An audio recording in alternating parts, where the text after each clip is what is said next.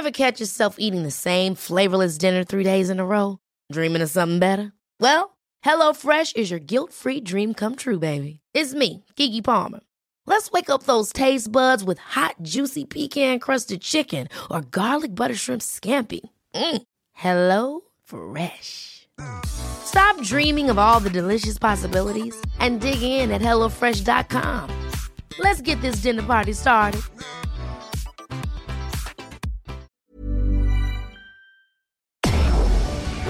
Tarde a tarde, lo que necesitas saber de forma ligera, con un tono accesible. Solórzano, el referente informativo.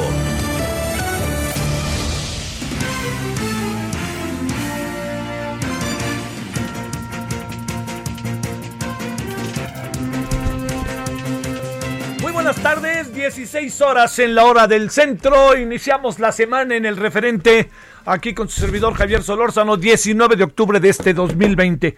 ¿Cómo le fue de fin de semana? Eh, pues este, sí, ya ves, somos un país en que pasa porque pasan las cosas diario, ¿no? Pero me refiero a lo que estuvo marcado el, el, fin de semana, que yo creo que sí hay que ponderarlo. Ahorita le, déjeme reflexionar un poco con usted sobre el tema. Las elecciones en Hidalgo y en Coahuila, ¿no? Más allá del resultado, que también es digno a todas luces de echar una miradita, este, le diría que hay que, hay que ver ahí algunas cosas. Bueno, pero antes de entrar en ello, le, déjeme plantearle que este, da, da la, con la información que se va dando a conocer, va quedando la impresión de que, eh, ¿cómo decirlo? Pues de que no hay rebrote como tal en México, porque como nos lo han platicado los especialistas, el tema más bien radica, está en que eh, se esté extendiendo los contagios. Lo voy a tratar de explicar según lo cuentan los especialistas y si algún especialista me está escuchando, hágamelo saber para que me dé un coco y digamos bien las cosas. O un zape, pues. Pero el asunto es este. Si hemos estado entrando en el caso de la Ciudad de México quizá también en el Estado de México, en lo que llaman una meseta. Es decir, no sube mucho, no baja mucho y ya se va conservando, pero se mantiene el nivel de contagios. ¿Qué quiere decir? Que antes teníamos 10 contagios, por decirlo, a la semana, eh, al día, es un ejemplo, 10 este, eh, 10 eh, contagios al, al, a la semana, al día, y ahora tenemos menos 7 o 6 pero se mantienen diario los seis. Eso es lo que quiero decir. Entonces, eso coloquémoslo como un elemento clave para echarnos a andar. Segundo asunto, eh, muchas pequeñas ciudades no habían tenido eh, por ningún motivo eh, algún elemento como para, pa, pa, para unirse a la gran cantidad de contagios. Entonces, la extensión, la expansión, quizás será la palabra más indicada, de estos acontecimientos, de los contagios, pues así de fácil, esta expansión es la que está empezando a llegar a pequeñas ciudades e incluso podría estar llegando a zonas rurales. Ojo con eso, ¿eh? Esto es importantísimo que no lo perdamos de vista. Entonces, por eso se mantiene. Entonces, hablar de rebrote como tal hubiera sido que lo hubiéramos controlado y ahora viene el rebrote, ¿no? Tal cual, la palabra lo dice. Donde puede que haya rebrotes es en Europa. Mire, no sé si tuvo oportunidad de estar medio al tanto de los medios, pero hubo dos, tres cosas por ahí este fin de semana muy interesantes. Una de ellas, una de ellas que me parece que es eh, eh, digna de destacar, es lo que pasó en Francia en París, en, son como ocho ciudades, Toulouse, eh, Marsella, en fin, son, son varias ciudades. Pero el caso de París llama la atención, ¿por qué? Porque hubo toque de queda, tal cual, París toque de queda. Usted a las nueve de la noche, nueve y medias, caminaba por las calles de París y créame, vacía la ciudad. Bueno, no podía porque le caía inmediatamente la policía, pero no solamente le cae eso, también le cae la toma de conciencia que yo supongo que debe de tener cualquier persona respecto a lo que está pasando. Entonces, aquí hubo una polémica que fue muy interesante, fíjese, los dueños de los barecitos, los dueños de los cafés, ¿no? Que de los tantos que hay, ¿no? Este, los bistró, ¿no? Para decirlo en el, en, el código francés. Estos bistró, que al fin y al cabo son pequeños restaurantes, este, le voy a contar algo que es muy importante. El, uno que es propietario de varios, dijo, oigan, espérenme, pues a mí no me, no, no me cierren a las nueve, ciérrenme a las once, ¿no? O sea, por favor. Y entiendo que tienen que el, este, hasta las 7. ¿Qué es lo que sucede? Que el gobierno francés lo, lo determinó, Anne Hidalgo, que es la, alcaldesa de París, lo determinó en función de la experiencia que ellos ya habían vivido en otro momento. Bueno, igual le está pasando a ciudades, porque además se juntó con otra variable importantísima, un profesor muy querido, presentó algunas caricaturas que se habían salido sobre Mahoma con enorme respeto, dijo, bueno, pues mire, son formas de expresión, etcétera, y lo degollaron, tal cual. Y entonces, Jesús, Pat, no sé qué, todos somos Pat, no sé cómo se llama el maestro ahorita, perdón que no lo recuerde, pero entonces todo eso se juntó al fin de semana, ¿no? Este, y se juntó auténticamente fuerte, porque lo que acabó pasando fue que en este proceso, eh, pues los franceses, los parisinos salieron y salieron además con todo, ¿no? Salieron a manifestarse y llamar. Acuérdese lo de Charlie Hebdo, lo de la revista, ¿no? Bueno, entonces, todo esto se lo cuento como para echarnos a andar. ¿Por qué?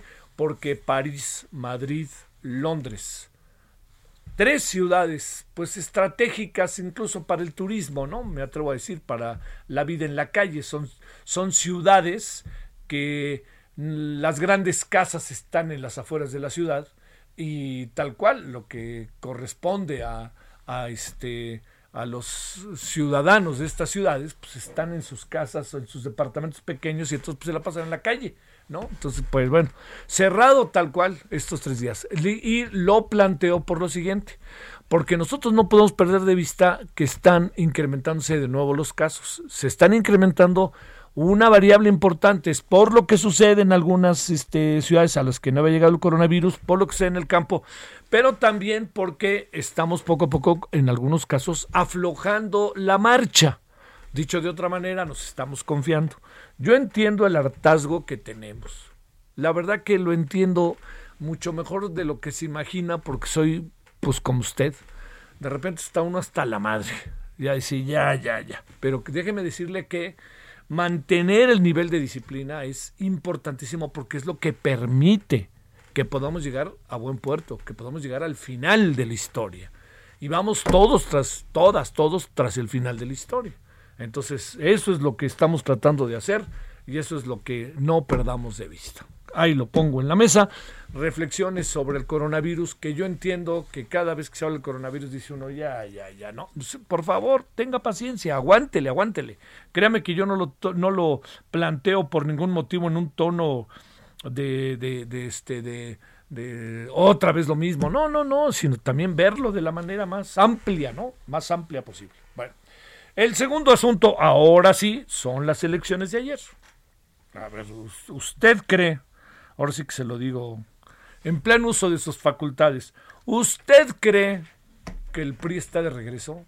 La verdad, la verdad, yo no. A ver, déjeme contarle por qué, a dónde llega esta reflexión. ¿Cuáles son las consideraciones que hay que tener de las elecciones del domingo pasado? Mire, una importante. Morena perdió, sí perdió en función de la pasada elección. Pero fue el momento más eh, importante que ha tenido la izquierda en Coahuila, para hablar de este caso. Pero anteriormente, en procesos electorales anteriores, no alcanzaba ni el 20%. Y ahora lo alcanzó. En una, información, en una elección local, Morena hoy tuvo un resultado para hacer Coahuila interesante. No más que eso, no más que eso. ¿Qué pasó con el PRI? Bueno, todo esto forma parte del norte del país. Y Morena, entre otras cosas, no pudo poner representantes de casilla en todas las casillas como lo sigue haciendo el PRI, tanto en Hidalgo como en, en Coahuila. ¿Qué quiere decir esto? ¿Que hubo robo? No, lo que pudo haber pasado es que esa representatividad va de la mano de los votantes. Si hay un representante de casilla en todas, si hay un representante del PRI en todas las casillas, significa que puede haber eventualmente votantes del PRI en todas las casillas porque hacen su, pues, su campaña política. Entonces, ahí apareció esa otra variable, que sí, efectivamente, el PRI tuvo una buena cantidad de votantes y ganó todos los municipios de Coahuila lo recuperó algunos y otros pues este los confirmó. Y las votaciones en algunos casos son votaciones muy fuertes, ¿eh? o sea, muy favorables para el PRI. Pero le digo que lo que pasó fue esta variable y que no estaba López Obrador en, las boletas. Al no estar López Obrador en las boletas, quizá mucha gente está hasta desencantada de lo que pasa en Morena. Y luego agreguemos que Morena se andan peleando Morena con Morena. Agreguemos otra variable que no tiene una estructura de partido y al no tener una estructura de partido, aquí lo que enfrenta Morena es que no tiene la organización para moverse y lo que le quedaba eran los remanentes auténticamente los remanentes que le dejó la pasada elección.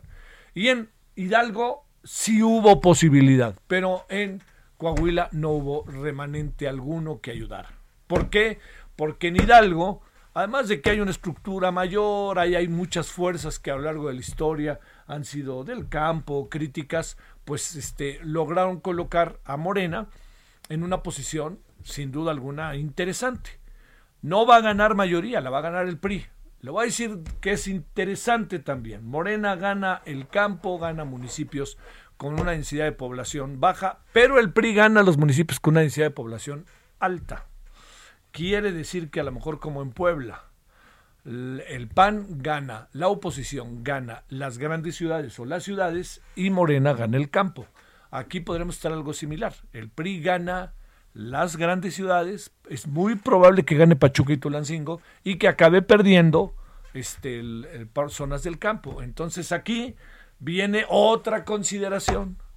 El desgaste del presidente López Obrador a lo mejor no se alcanza a apreciar en, los, en, los, en materia de popularidad hacia él, pero quizá lo que le rodea a él no tiene la misma suerte. O sea, dicho de otra manera, Morena no está quizás en el imaginario colectivo tan ligado al presidente. Entonces la gente dice, Morena no me importa. Si está López Obrador aquí, yo voto por él. Pero si no está López Obrador, no, yo voto por... Y pudo haber pasado eso.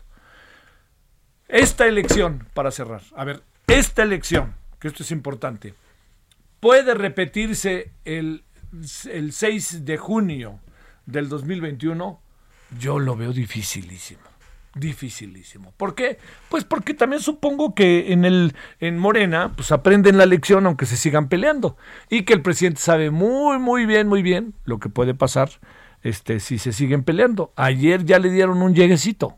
Ya le dieron al presidente un llegue ayer que ni diga que no. ¿Cuál fue ese llegue? Señor, pues este usted también puede perder, ¿eh? No se haga. Entonces el presidente, que está en muchas broncas a la vez, pues acaba pensando que resuelve el problema él, pero si no tiene una estructura partidista, hay cosas que no se van a poder resolver. Así de fácil.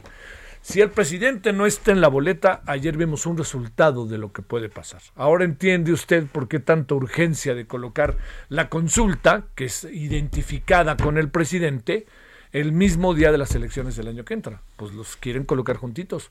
Y hay de nosotros, si lo permitimos, no en contra del presidente, sino por un mandato que la propia Corte envió en el sentido que fuera el primero de agosto. Pero pues Morena se anda moviendo, tienen mayoría en el Congreso y mire, como tiene por ahí al PES y tiene a esta franquicia de partido que un día sí está con unos y otros con otros, como es el verde, pues en una de esas juntan los suficientes votos.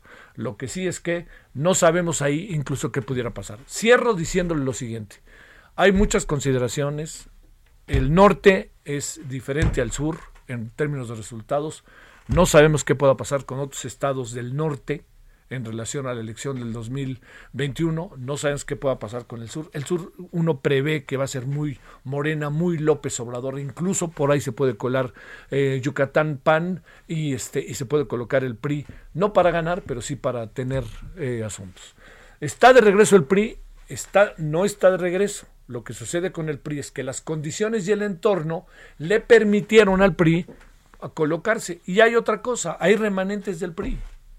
El PRI tiene una estructura de partido y hay mucha gente que todavía sigue al PRI. Y si los otros no estaban, pues el PRI ahí apareció porque tiene estructura de partido.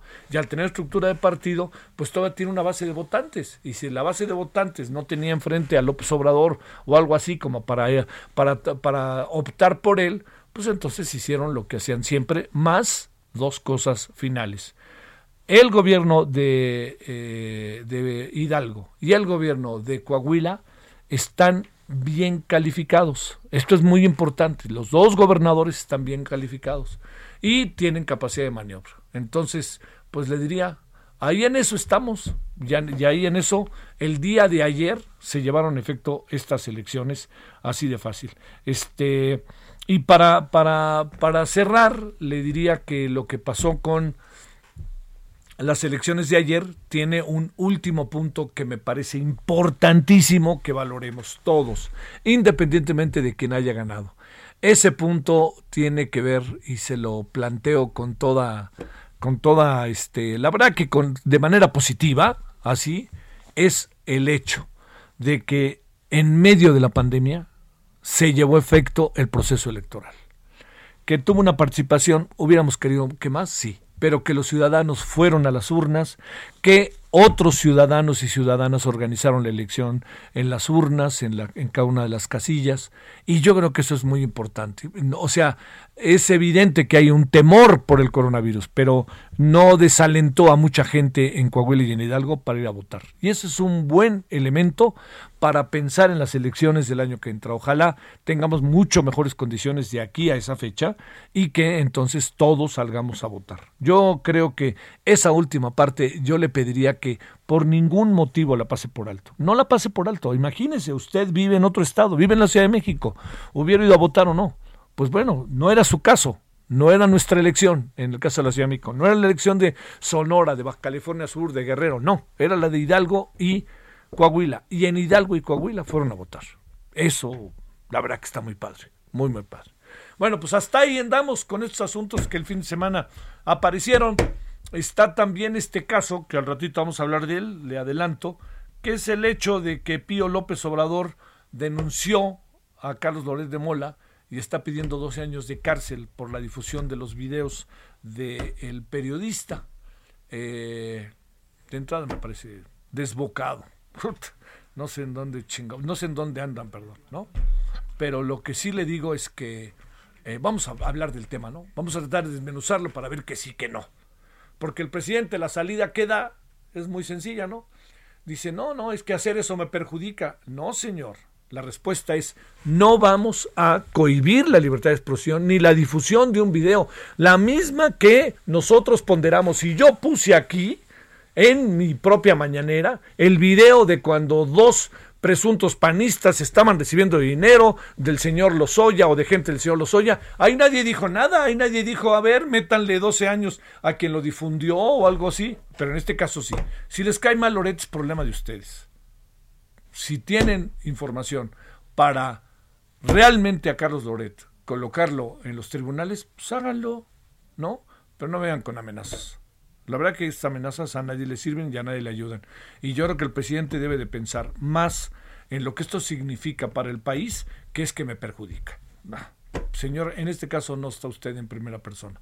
Bueno, oiga, pues déjeme contarle otros asuntos más que han sucedido. Buenas declaraciones del muy querido ingeniero Cuauhtémoc Cárdenas el día de hoy, con motivo del aniversario de su padre, este, que fue, eh, hoy habló de la oposición. Y si le parece, pues le cuento, ¿no? Le voy a contar algunos de los asuntos que tenemos.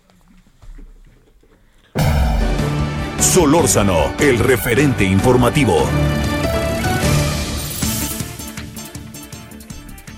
Bueno, se espera que mañana, le digo la hora por si le sirve de algo, 16-18 en la hora del centro, se espera que mañana se define en Estados Unidos si el exsecretario de la Defensa Nacional, Salvador Cienfuegos, sigue su proceso en libertad o en prisión. Al respecto, el presidente López Obrador aseguró que si este, así como Genaro García Luna, son responsables de los delitos que se les imputen, que se, les imputan, perdóneme, que se les castigue. También dijo que pedirá a Estados Unidos que informe sobre complicidades de Cienfuegos para que la Fiscalía General pueda abrir una indagatoria. Bueno, y lo que le contábamos hace ratito, el ingeniero Cuauhtémoc Cárdenas Solórzano recordó que su padre, el general Lázaro Cárdenas, fue respetuoso de la oposición a pesar de los ataques en contra del gobierno cardenista.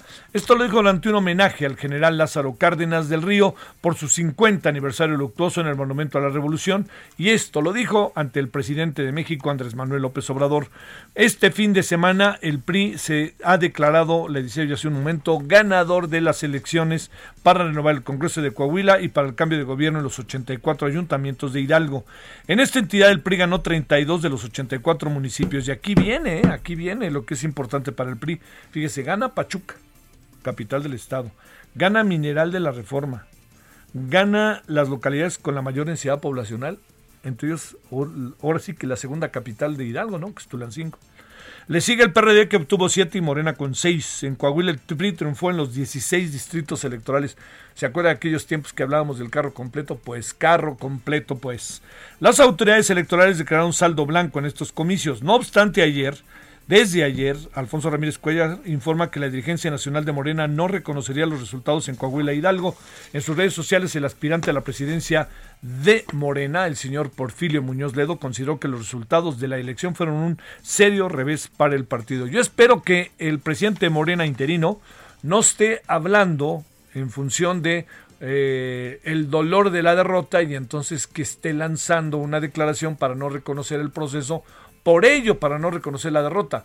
Si tiene elementos en la mesa, pero si no tiene elementos, oiga, igual que se reconocen los triunfos de unos, hay que reconocer los de otros. Igual que se reconocen las derrotas unos ante ellos, ante Morena, igual tienen ellos que reconocer Morena las derrotas ante los otros.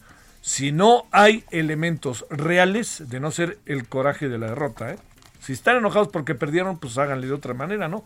Pero si hay elementos, papelito habla, como dicen. Familiares de víctimas de desaparecidos, feminicidios, investigadores y exbraceros dialogaron con senadores mediante videollamada para discutir la extinción de fideicomisos que será abordada esta semana en la Cámara Alta. Fueron atendidos por los siguientes senadores, Emilio Álvarez y Casa y Alejandro Armenta, este último presidente de la Comisión de Hacienda. El presidente de la Junta de Coordinación Política del Senado, Ricardo Monreal, prometió escuchar a los distintos colectivos. Un grupo de más de 700 científicos de todo el mundo de prestigiadas universidades, entre estas Harvard, Oxford, Yale, Cambridge, Stanford y el MIT, firmaron un manifiesto en apoyo de los fideicomisos de ciencia mexicano. El documento se titula Carta en apoyo a los científicos mexicanos.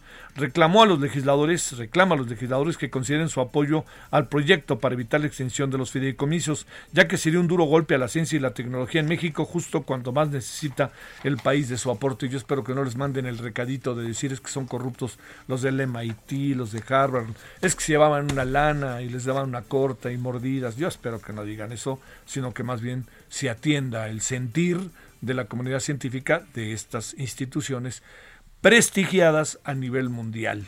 No es un asunto de que por ahí estudió alguien que trabajó en el neoliberalismo. ¿eh? Bueno, la jefa de gobierno de la Ciudad de México, Claudia Sheinbaum, señaló que en los últimos 10 días se ha registrado un incremento en el número de personas hospitalizadas por COVID-19, lo que le decíamos al inicio. Indicó que esta semana es fundamental para ver si disminuye la tendencia o se incrementa y ver qué medidas se aplicarán. El presidente Andrés Manuel López Obrador reveló, esto es muy importante, fíjese, yo no lo sabía, no sé usted, reveló que todos los martes se hace una prueba de COVID-19. Qué bueno, presidente. En verdad, a mí me da mucho gusto. Me importa como ciudadano muchísimo que usted tenga un buen estado de salud la verdad es, me parece importante. Yo no soy de los que quiero que yo no quiero, yo no soy de los que quiero yo no soy de los que quiero que le dé coronavirus, ¿eh? Nada de eso. Todo lo contrario, que no le dé, señor, y que usted esté ahí al pie del cañón. Bueno, para descartar el posible contagio, esto luego de que diera positivo el titular de la Secretaría de Marina, Rafael Ojeda Durán, como se informó desde muy temprano hoy. En la Ciudad de México, la mañana de hoy, un banco de niebla, a lo mejor los que venían a la Ciudad de México o salían de la Ciudad de México vía aérea, lo, sí, sí que lo vivieron en carne propia. Suspendieron vuelos de aterrizajes en el aeropuerto internacional, más o menos dos, dos horas y media, dos, eh, sí, cincuenta, dos horas diez, dos horas y media. Hijo, y es terrible, imagínense, es cuando mucha gente sale inmediatamente y la razón por la cual por la cual sale muy temprano pues es para desarrollar su trabajo o porque vino de fin de semana o porque es la tiene que viajar porque vive en otro lugar y entonces el fin de semana va a ver a su familia y entonces trata de llegar temprano a su casa, a su trabajo, en fin, todas esas cosas. Bueno, eh, en Bolivia, esto es importante. En Bolivia se perfila el triunfo de la elección en la elección presidencial del candidato Luis Arce del partido Movimiento al Socialismo, el más relacionado, ojo con eso, eh, con Evo Morales. Encuestas apuntan que ganó el 53% de los votos. Sin embargo, estos resultados, es importantísimo que lo sepa, eh, no son oficiales todavía. Pero si tiene más del 50% no hay segunda vuelta, ¿eh? Ojo con eso. Bueno, apenas se, han se ha escrutado el 23% de las actas, pero de manera en, el sentido de la prospectiva, pues se calcula que va a alcanzar ese más de ese 53%. Eh, mm, hay una segunda vuelta, le reitero, si esta segunda vuelta, si esta, si en esta, si no hay, si ninguno de los candidatos saca más de 50%. Entonces, podría haber una segunda vuelta o no, esperemos el resultado, pero todo indica que más ganó. El señor Luis Arce ganó. Pausa. El referente informativo regresa luego de una pausa. Estamos de regreso con el referente informativo.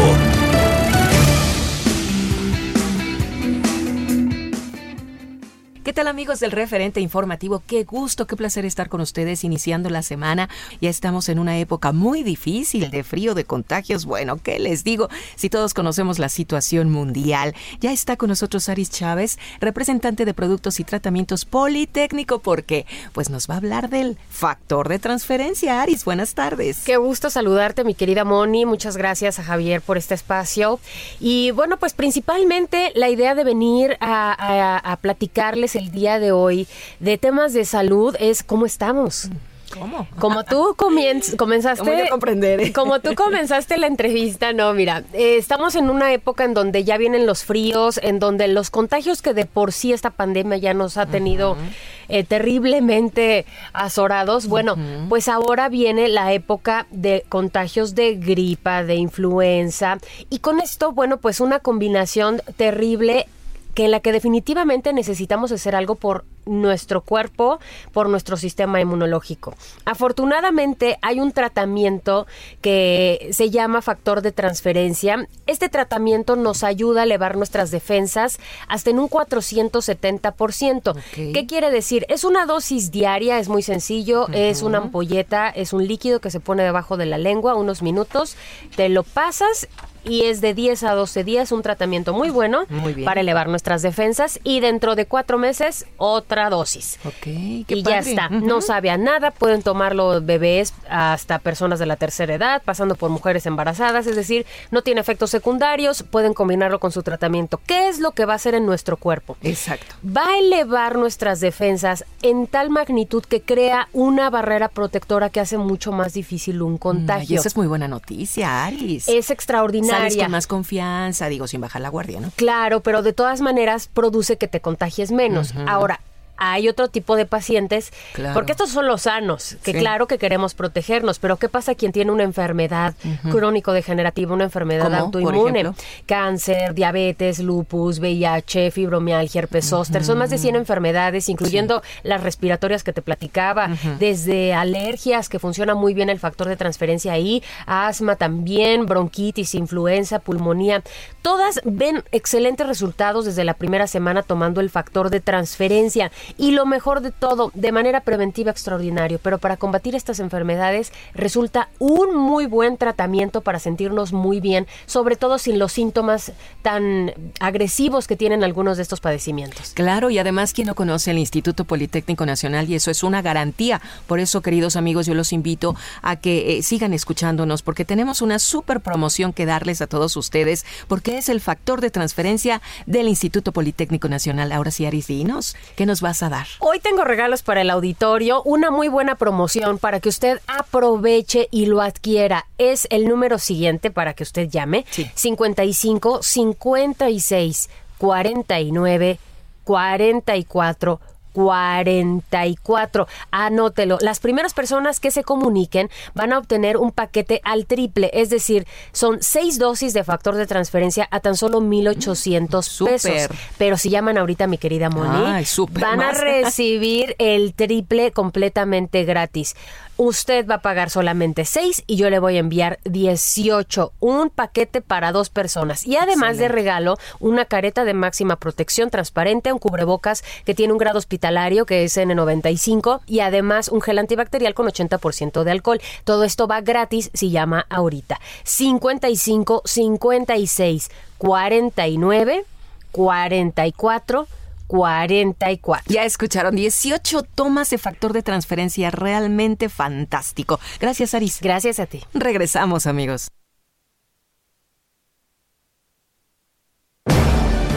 Solórzano, el referente informativo.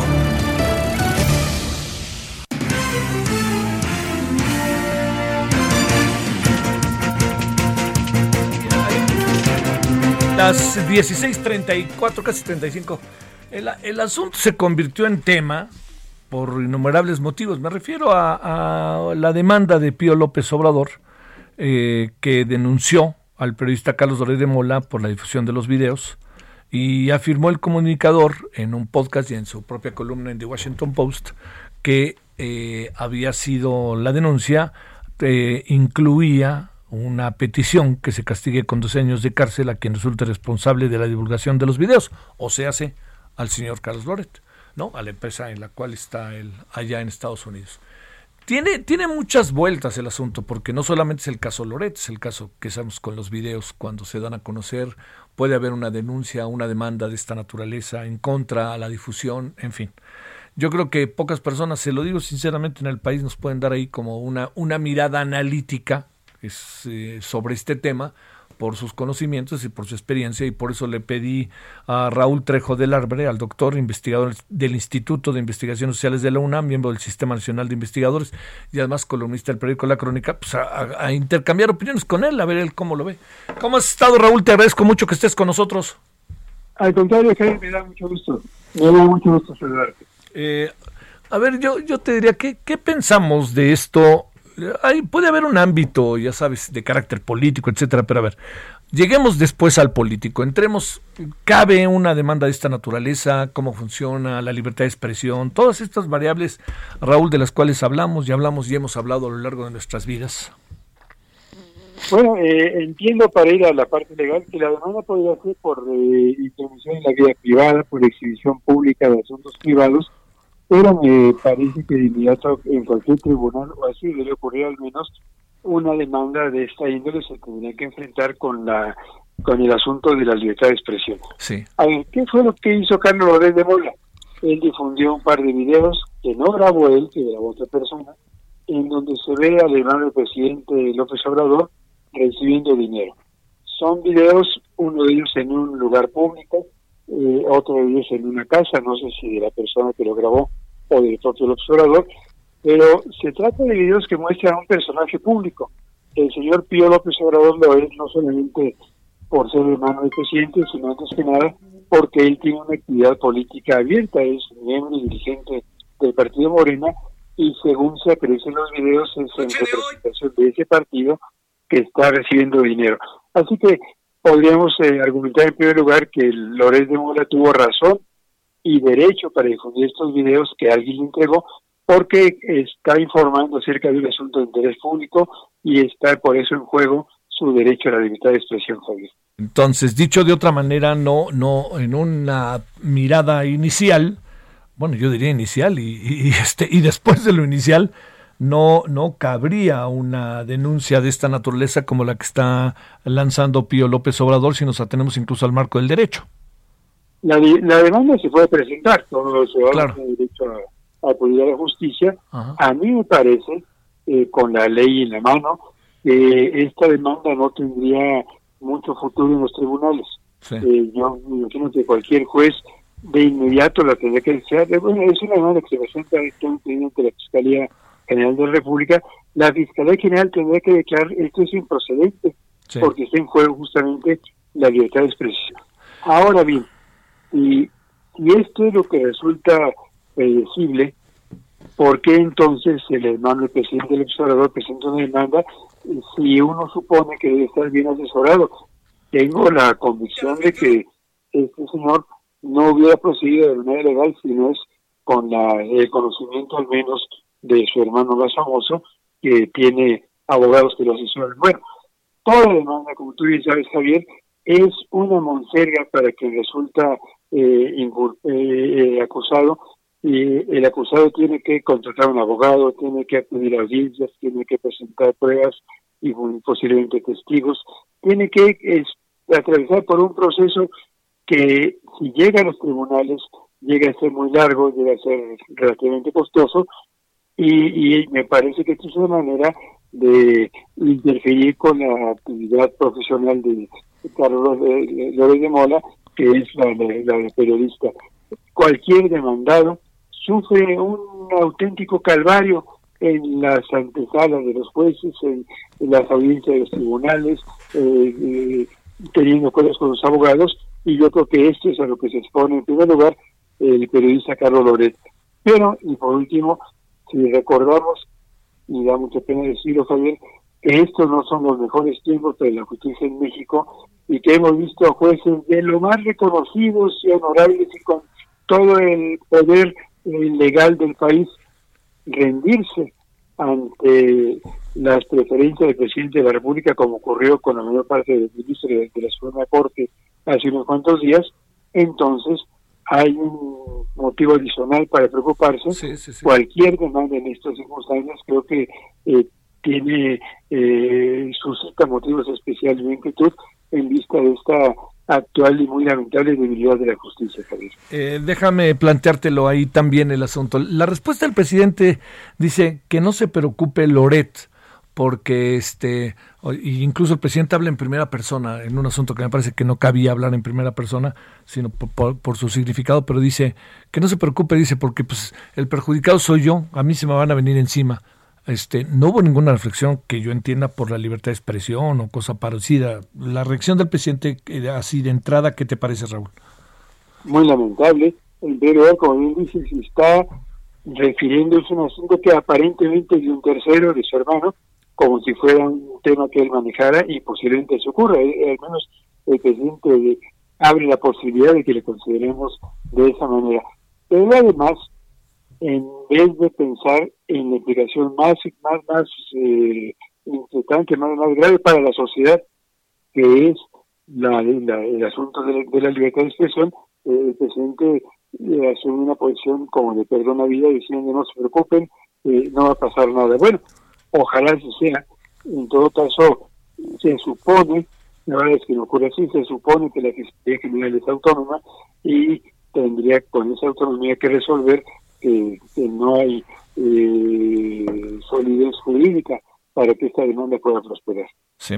Ahora, eh, la parte eh, política, eh, digamos, esta serie muy interesante, leí tu entrevista, la del otro día en el Universal, la serie que ha venido haciendo el Universal con personajes así como tú, como otros, soy José Antonio Crespo.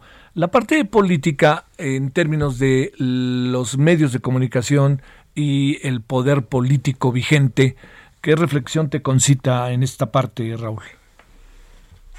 Pues, tengo que responder con un lugar común. Eh, se puede decir que esta es una más de las agresiones eh, reconocidas a la, libertad de expresión.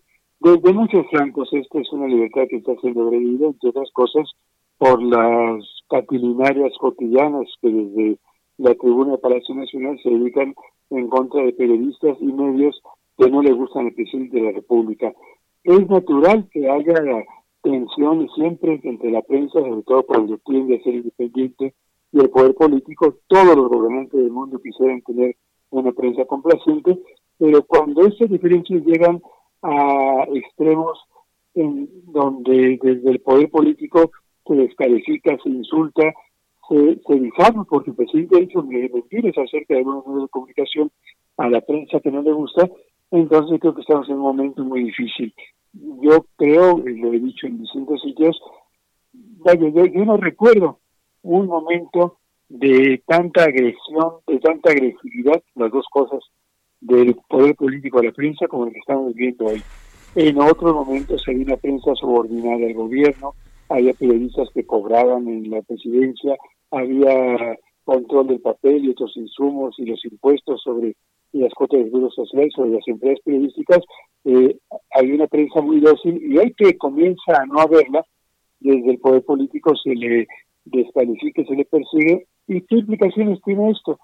Pues entre otras cosas la posibilidad de que en, en otras zonas del gobierno o de la sociedad haya quienes, si ven que el presidente habla mal de la prensa, quieren complacer al presidente agrediendo a la prensa. Eh, yo creo que por eso es muy preocupante esta actitud del presidente López Obrador en contra de la prensa y los periodistas críticos y, por otro lado, esta demanda que interpone su hermano, que por, que, por lo demás es él quien se encuentra exhibido ante la sociedad mexicana, el señor Pío López Obrador, claro. he visto en los dos videos, recibiendo fajos de dinero, una operación evidentemente ilegal, eh, eso sí, tendría que tener la mayor atención de la Fiscalía General de la República si es que esta Fiscalía ejerciera la autonomía que tiene según la Constitución. Es que no sé cuál, cuál criterio podría ser, pero el presidente también, si algo hizo, fue difundir aún más el video original que se presume era del señor Emilio Lozoya, ¿no? Eh, sí, y el presidente se hace eco de filtraciones eh, que no están comprobadas eh, vaya, es un escándalo en términos de, de los procedimientos legales. El presidente se ha considerado con atenciones suficientes, no las tiene según la Constitución, para inculpar sin pruebas, para descalificar sin sustento a personajes públicos, independientemente del juicio político que están, son personas acerca de las cuales no hay pruebas todavía. Eh, bueno, ahora eh, se ha referido a la aprehensión de criminales en juegos en Estados Unidos. El presidente ha dicho muy bien, me parece, en eso estoy de acuerdo con él, que no hay que preservar los juicios, que hay que reivindicar la presunción de inocencia. Qué bueno que el presidente lo haga, qué lástima que no lo ha hecho en otros casos, incluso eh, cuando sin pruebas también ha cuestionado y, y difamado a científicos, deportistas, cineastas y otros ciudadanos que defienden la preservación de los fideicomisos que están en discusión en el Senado. Sí. A ver, un, un asunto final, eh, Raúl, que no quiero este, despedirme si no tienes inconvenientes sin planteártelo. ¿Qué piensas de la detención de el señor Salvador Cienfuegos en, los, en el aeropuerto de Los Ángeles?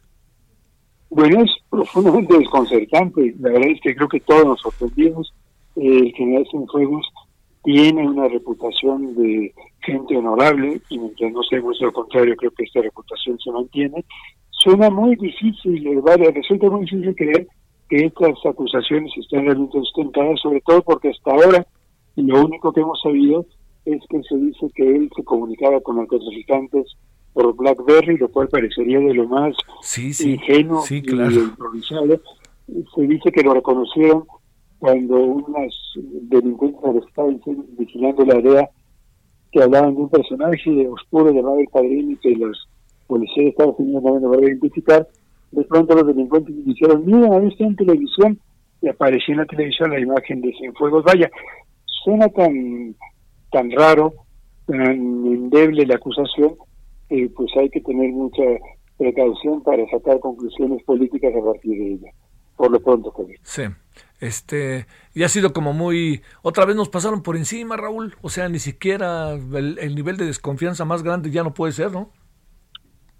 El nivel de desconfianza que tendría que motivar un reclamo público y muy directo del gobierno mexicano, del gobierno de Estados Unidos, ya se sabe que la DEA trabaja en México, pero no hay que legitimar una presencia que, salvo que esté autorizada en caso muy contados, es ilegal, ya se sabe que tienen sus averiguaciones en otras ocasiones, según lo han testimoniado exfuncionarios mexicanos, había eh, alguna colaboración, le avisaban al gobierno cuando estaban indagando a un personaje eh, público. Eh, en ese caso, nada. El desprecio de la justicia estadounidense por la justicia mexicana es realmente preocupante y por desgracia nuestro presidente de la República no hace más que decir vamos a esperar a que termine la indagación de la DEA y el juicio en Brooklyn para saber si se toman medidas dentro del ejército mexicano. Lo más preocupante yo creo es que se confirma, si es que esto es cierto, la vulnerabilidad del ejército. Ya sabemos que es muy susceptible a las influencias más corruptoras, esto sería una confirmación de ello, y sobre todo que esto ocurre en un momento en el que, como nunca antes, en las décadas recientes, el ejército mexicano está adquiriendo una muy, pues insisto en el adjetivo, muy preocupante centralidad política. Ya no solo se utiliza para asuntos de seguridad pública, nuestro ejército está siendo utilizado para construir aeropuertos, para atender vías de ferrocarril, para una serie de tareas en las que me parece a mí no, no, no tendría que estar involucrado. Raúl Trejo, te mando un gran saludo y el agradecimiento que estuviste con nosotros. Muy buenas tardes. Un abrazo, Javier. Buenas tardes. Hasta luego. Gracias. Investigador del Instituto Nacional, del Instituto, perdóname, de Investigaciones Sociales de la UNAM, miembro del Sistema Nacional de Investigadores y además eh, columnista del periódico La Crónica de hoy. Vámonos a las 16.49 en la hora del centro. Solórzano, el referente informativo.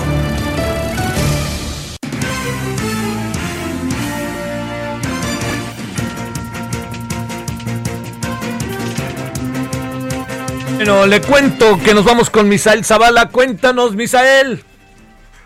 Javier, buenas tardes, buenas tardes al auditorio. Pues hoy el presidente Andrés Manuel López Obrador conmemoró el 50 aniversario luctuoso del expresidente Lázaro Cárdenas del Río con la cancelación de un timbre postal.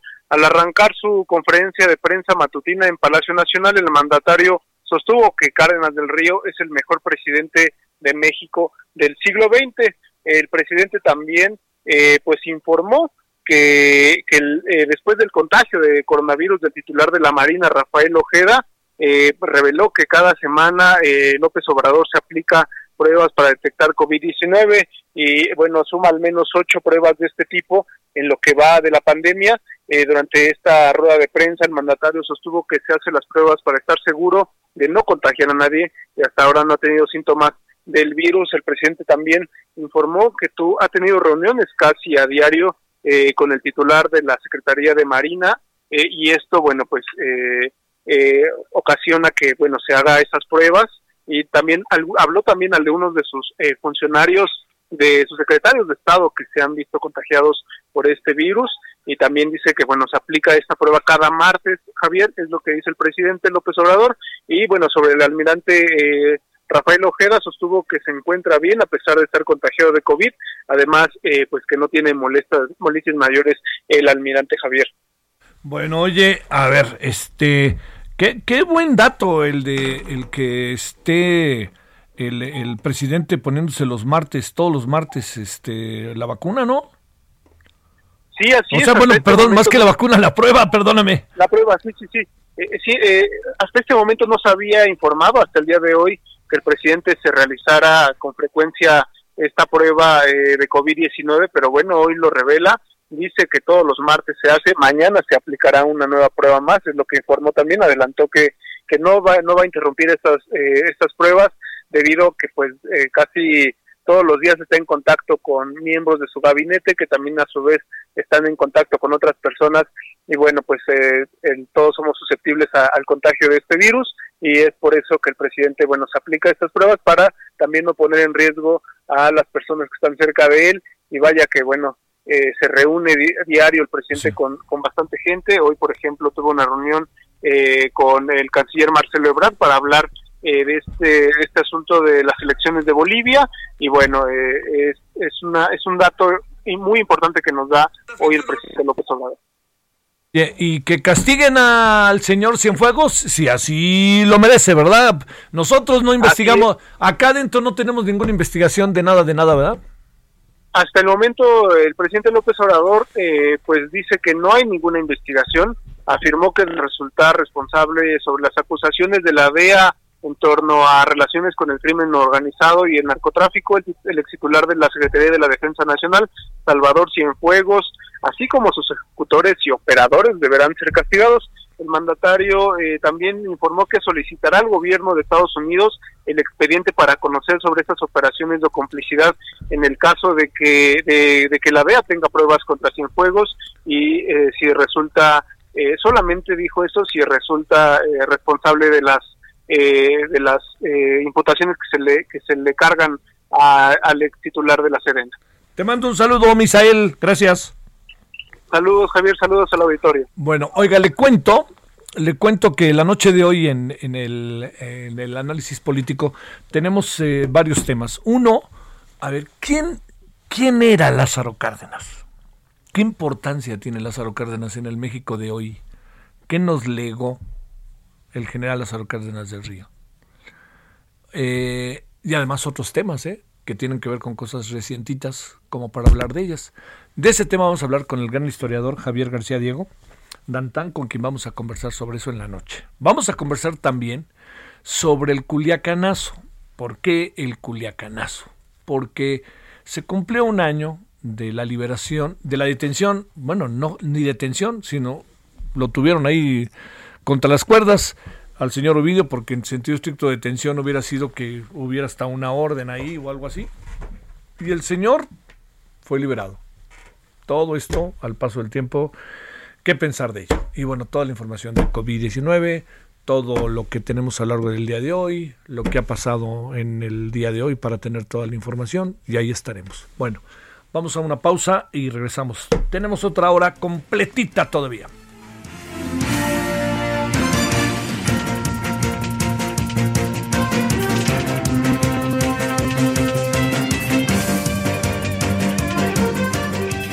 El referente informativo regresa luego de una pausa. Estamos de regreso con el referente informativo.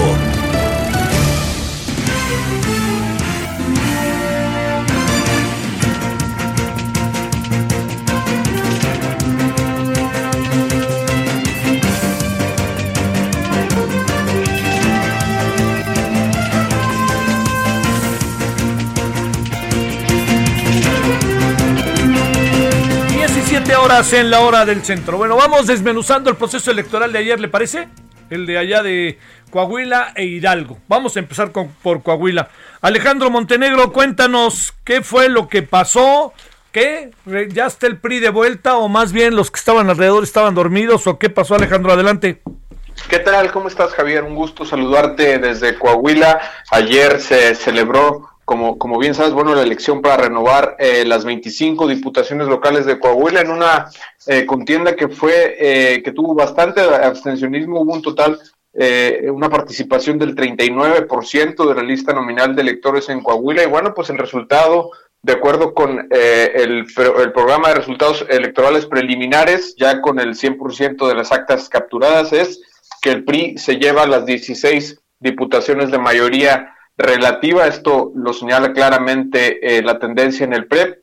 Y bueno, pues con esto el PRI va a recuperar el control total del Congreso del Estado que había perdido la elección pasada, en la que solo había obtenido siete eh, diputaciones de mayoría relativa. Ahora recuperará el control y tendrá mayoría absoluta para las votaciones en el Poder Legislativo de Coahuila. Y bueno, pues en este sentido, el que eh, sale totalmente raspado y que eh, sale como el gran perdedor de esta elección en Coahuila es el PAN, que, promediaba votaciones por arriba del 20% históricamente en Coahuila y en esta ocasión solo alcanzó un 9%.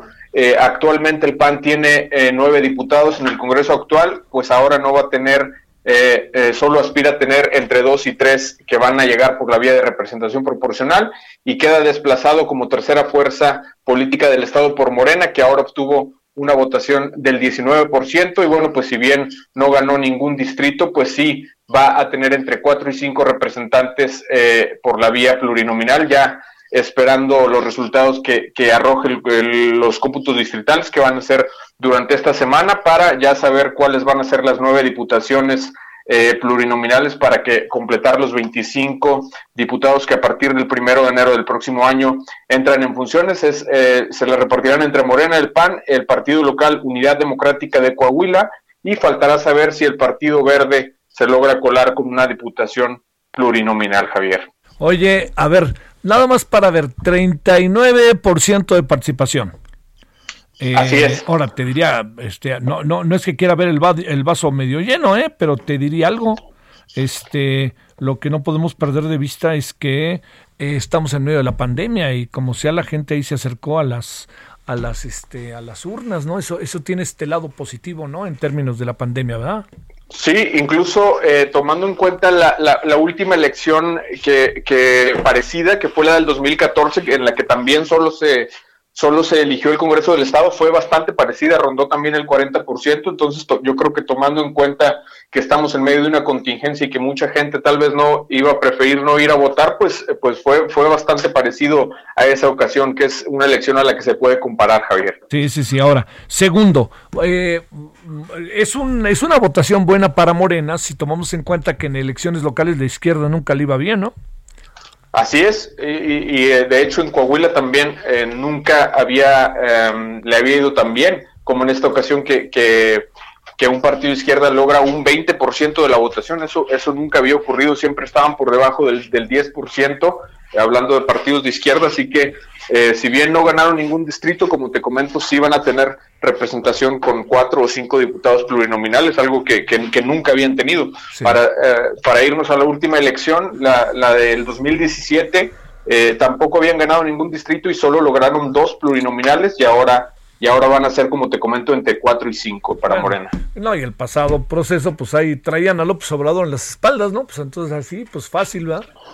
Así es, y eso también se vio reflejado en, para legisladores federales em, en el 2017, que también pues lograron eh, llevarse todas las posiciones del Senado, la mayoría de los diputados federales, eh, tomando en cuenta este envión que, que, tuvieron con, con López Obrador, así es. A ver, bueno, ya platicaremos Alejandro, pero por lo pronto ya tenemos el resultado ahí en Coahuila, de ahora sí carro completo. Gracias Alejandro, saludos. Muy buenas tardes, Javier. Bueno, al ratitito desmenuzamos la elección. Sé que tiene muchas preguntas como yo. A ver, ¿qué tanto jugaron los gobernadores? ¿Tenía representatividad o no en todas las casillas Morena? Eh, ¿Está de regreso el PRI? ¿Cómo interpretan esto? Veamos, hablemos con los eh, investigadores, los especialistas, tanto de Coahuila como de Hidalgo. Pero antes cerremos, si le parece, la información sobre los dos estados. Ya le dijimos qué pasó en, en Coahuila, ahora le vamos a decir qué pasó en Hidalgo. José García, vámonos contigo hasta Pachuca, ¿cómo estás? ¿Qué tal, Javier? Un saludo a ti y a toda la auditoría. Pues informarte que se acabó las elecciones para renovar los 84 ayuntamientos de la y en esta a ver, el partido espérame tantito, José, José, perdón, perdón, José, déjame, espérame tantito, es que se está viendo cortada. Entonces no alcanzamos a oír lo que dice, se oye así y así no vamos a no vamos a poder entender. A ver, José, ¿me escuchas mejor ahora? Sí. A ver, ahora sí venga desde arriba, por favor, José. Informarte que ayer se llevaron a cabo las elecciones para renovar los 84 ayuntamientos de la entidad. El Partido Revolucionario Institucional fue el principal ganador, ganó municipios de los 84 que estuvieron en disputa y el Partido Movimiento Regeneración Nacional fue uno de los principales perdedores, ya que solo ganó seis municipios de manera solitaria. Oye, espérame, espérame, José, perdón, es que no está escuchando bien. Perdóname, y es este lo suficientemente importante como para lo relevante como para tenerlo ahí medio cortado el asunto. Este, estábamos, estamos escuchando a José García, que nuestro, es nuestro corresponsal allí en Hidalgo, y con la idea de que podamos tener la información detallada para que podamos eh, posteriormente conversar con especialistas de, del caso. Híjole, José, perdón, otra vez. A ver si ahora sí nos escuchamos mejor. Adelante, José. No, pues ¿qué hacen ahí? ¿Qué ando pasando? A ver, ahí José, ¿me escuchas? Sí, sí me escuchan. Ahora sí, venga de ahí, José, por favor, perdón. Ah, sí, eh, comentarte que el día de ayer se fueron las elecciones en el estado para renovar los 84 ayuntamientos. El PRI fue el principal ganador, ganó 32 municipios de los 84 en disputa. En Morena se queda como la segunda fuerza política en el estado al ganar 6 de manera solitaria y 5 en alianza con el partido eh, Encuentro Social, Nueva Alianza y eh, Verde Ecologista de México. Mientras que el Partido de Acción Nacional y el Partido de la Revolución Democrática fueron también otros de los grandes perdedores, ya que en 2016 el PAN gobernaba 16 municipios y en esta ocasión solo va a gobernar 5 ayuntamientos. En el caso del PRD, gobernaba en 2016 12 demarcaciones y en la actualidad solo gobernará 7 demarcaciones. No obstante, en la alianza que hicieron tanto PAN con PRD, gobernarán en total 6 municipios de manera conjunta y el resto de los municipios está repartido entre los partidos Podemos, Encuentro Social eh, y también eh, Verde Ecologista, PT, que estará gobernando cuatro municipios. En esta ocasión, el Partido Revolución Institucional duplica la cantidad de municipios que gobernaba eh, hace cuatro años, ya que pasó de gobernar 16 a 32 ayuntamientos, es decir, que gobernará de 600 mil personas a más de 1.300.000 habitantes en el estado de Hidalgo. A ver, te planteo, este, José, eh, en el balance, ¿el PRI se recupera o cómo podríamos ver el asunto?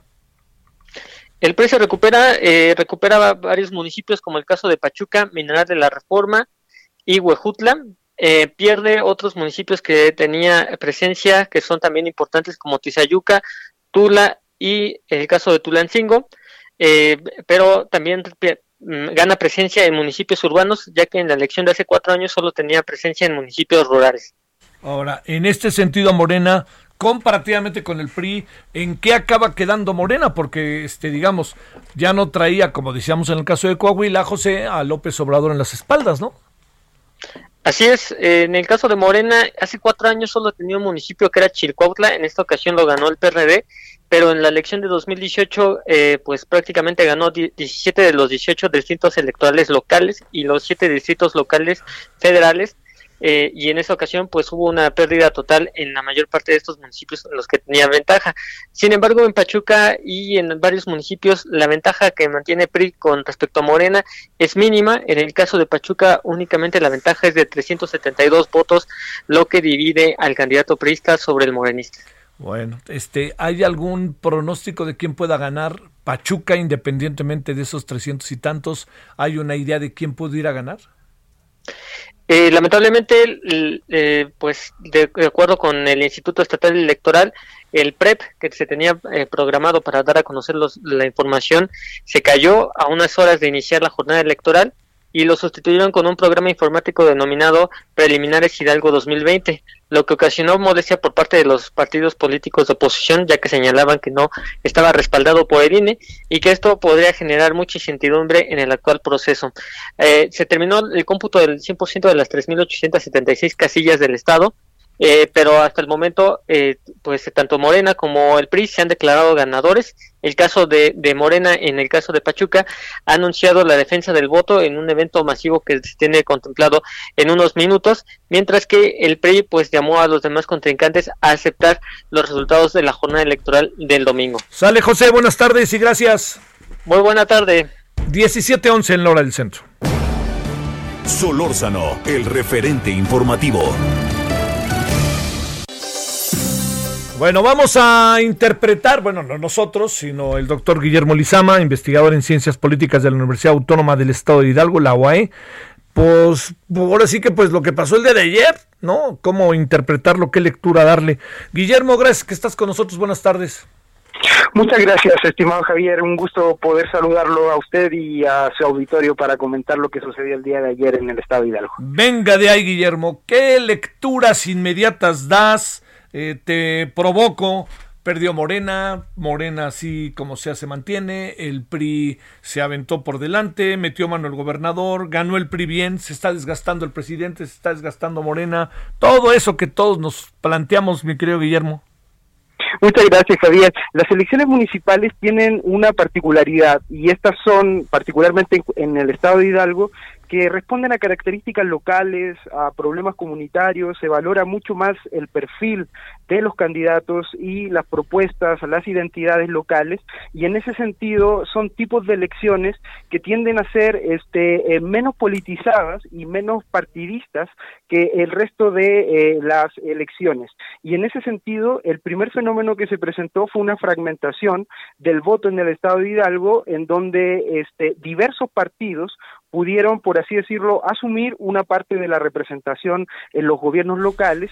El PRI logra obtener 32, este, al momento 32 municipios, este, Morena 11, 6 de forma individual y 5 en alianza, en PRD 7, eh, PAN en la alianza con el PRD 6, este, el P5, Nueva Alianza 5, el PT 4, Movimiento Ciudadano 3, el Verde 3, Podemos 2 e incluso un independiente. Y eso genera este, eh, que, que el análisis este, se, se complique y yo estaría en la idea de no extrapolar en buena parte los resultados que han sucedido en Hidalgo a un contexto eh, mucho, mucho más nacional o mucho más federal, en tanto hay clivajes que son bastante locales.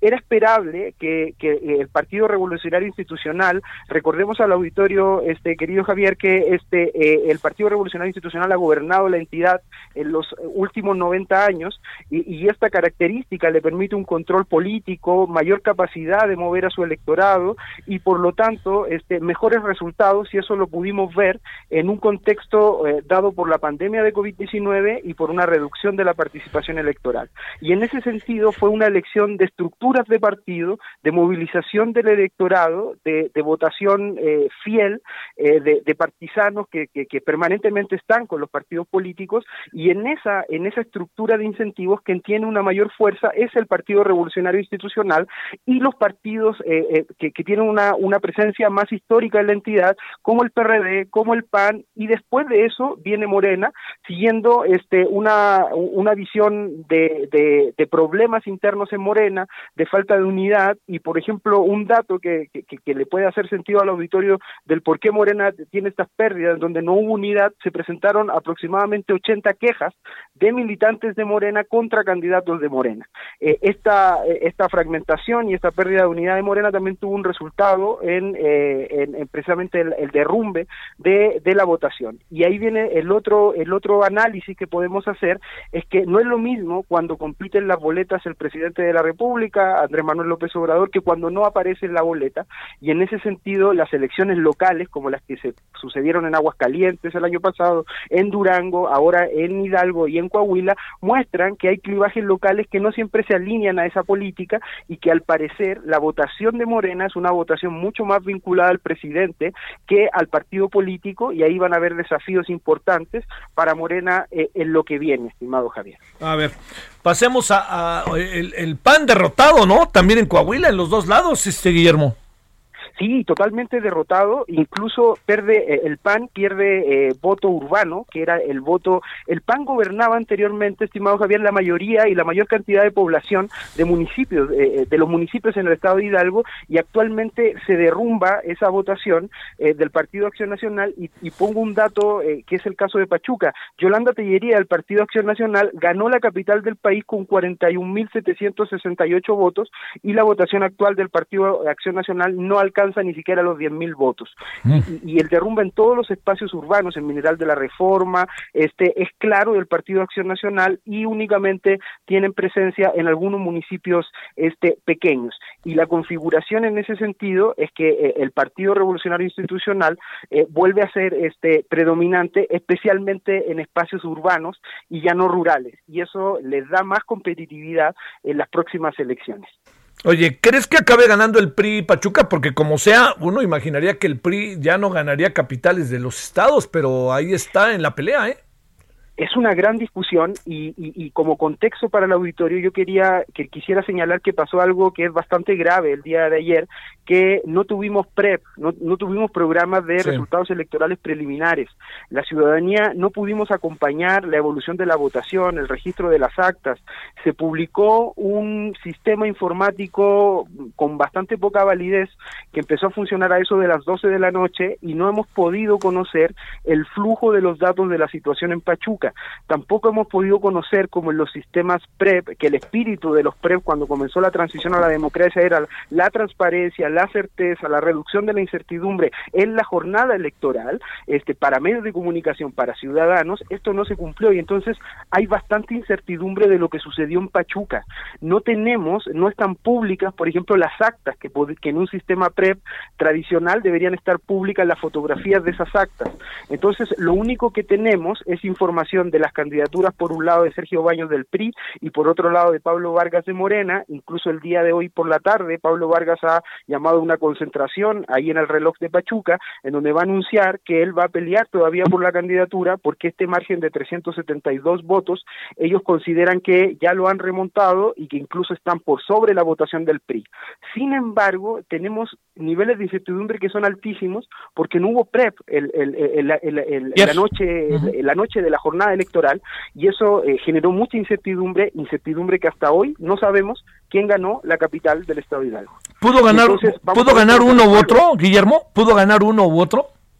Sí, pudo ganar uno u otro, porque la diferencia de 370 votos, no conocemos las actas, tampoco conocemos la cantidad de votos en nulos por cada acta y tampoco sabemos las estrategias de impugnación que puedan venir para cada una de las casillas, sabiendo que al impugnar cierta cantidad de casillas, la diferencia y estos márgenes ya sea podrían aumentar o podrían tender a, reducirse. También recordemos que la ley electoral plantea que podría el proceso eh, eh, y convocar a elecciones extraordinarias porque incluso el margen entre el primer y segundo lugar caería dentro del 5 del 0.5, tendríamos incluso en ese contexto que entrar el día miércoles en Pachuca al conteo comunal y en el conteo ya final abrir casilla por casilla y hacer el conteo en el caso de Pachuca voto por voto para saber finalmente quién ganó. ¿Cómo, a ver, para cerrar, eh, para el PRI, te pregunto, no estoy extrapolando a nivel nacional, como bien dices, pero para el PRI es un buen resultado, te pregunto sí, es un buen resultado porque crecen en el espacio urbano. Eh, ellos en la elección municipal anterior se habían retrotraído al espacio rural y, y, hoy al estar posicionados en el espacio urbano están gobernando una mayor cantidad de población que lo que hacían ayer. ¿Metió las manos el gobernador? Mm, esperemos que no, querido Javier. Esperemos que no, no, no. Digo, esto siempre no se convierte auténticamente en un dilema, ¿no, Guillermo? Para un investigador este de la universitario siempre es un dilema este yo me atrevería a decir que esperemos que no Está bien, está bien. Y está. No, no, y tiene sentido tu respuesta, la verdad, este, Guillermo. A ver, una última cuestión ahora sí. Este. Eh, el, digamos, eh, ¿perfila algo para la elección de gobernador? Sí, sí, porque en, estados como el estado de Hidalgo, eh, que, que, en realidad es prácticamente un arcaísmo político, las redes, las estructuras de los partidos, la presencia y la operatividad a partir también de recursos públicos, de transferencias públicas, van generando grupos de apoyo que en estados que eh, todavía están en un tránsito entre lo urbano y lo rural se tienden a notar más y entonces el control que, que, que puede ejercer eh, el, el, PRI, particularmente desde los gobiernos municipales y urbanos, lo predispone eh, en un buen lugar para la competencia electoral este de 2022 rumbo a la, a, la gobernatura. Y yo creo que, que sí, porque las redes, la importancia de los partidos, el voto duro, lo que conocemos como el voto de estructura, en entidades como el Estado de Hidalgo todavía tiene un peso importante.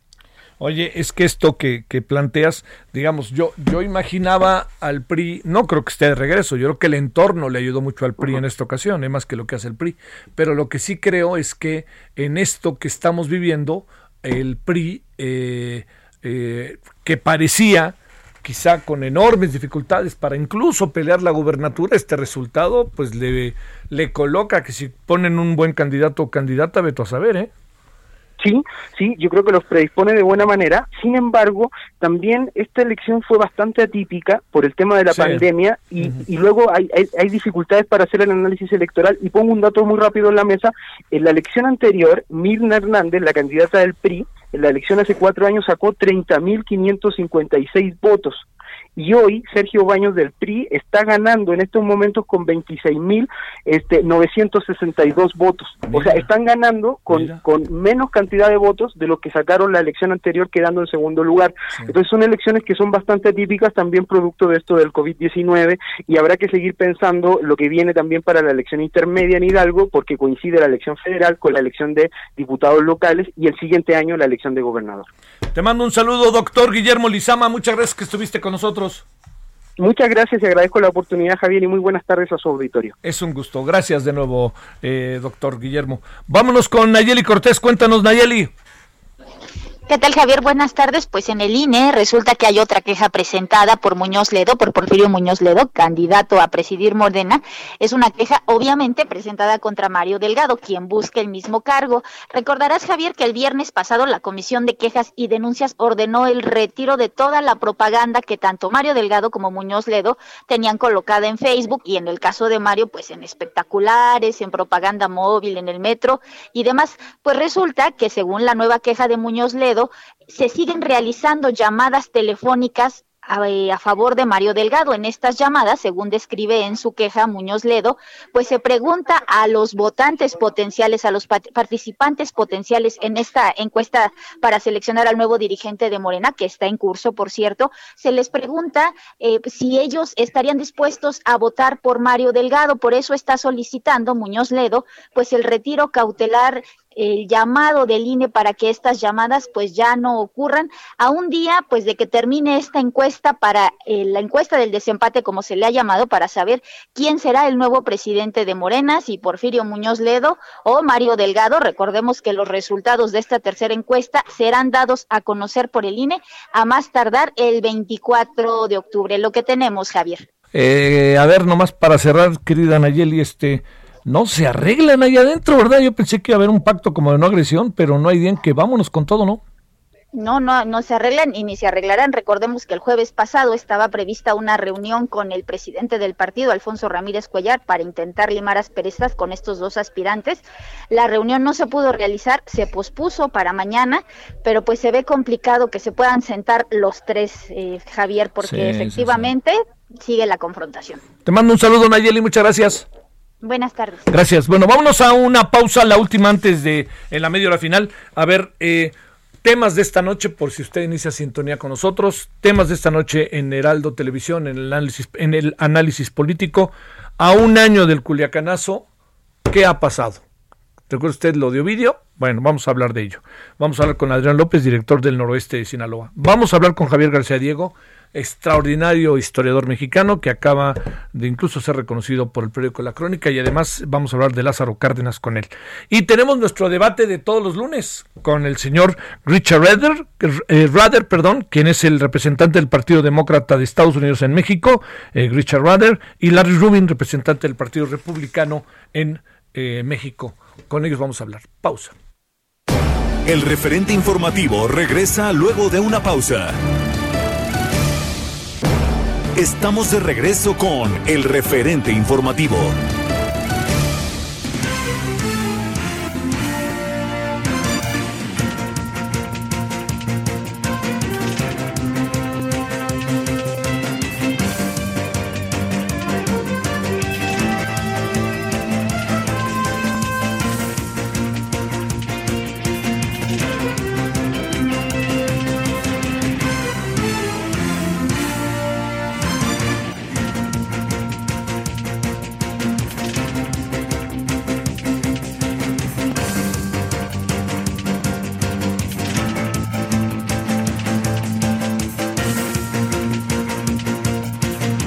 Las 17.30 en la hora del centro. Día importante, en verdad.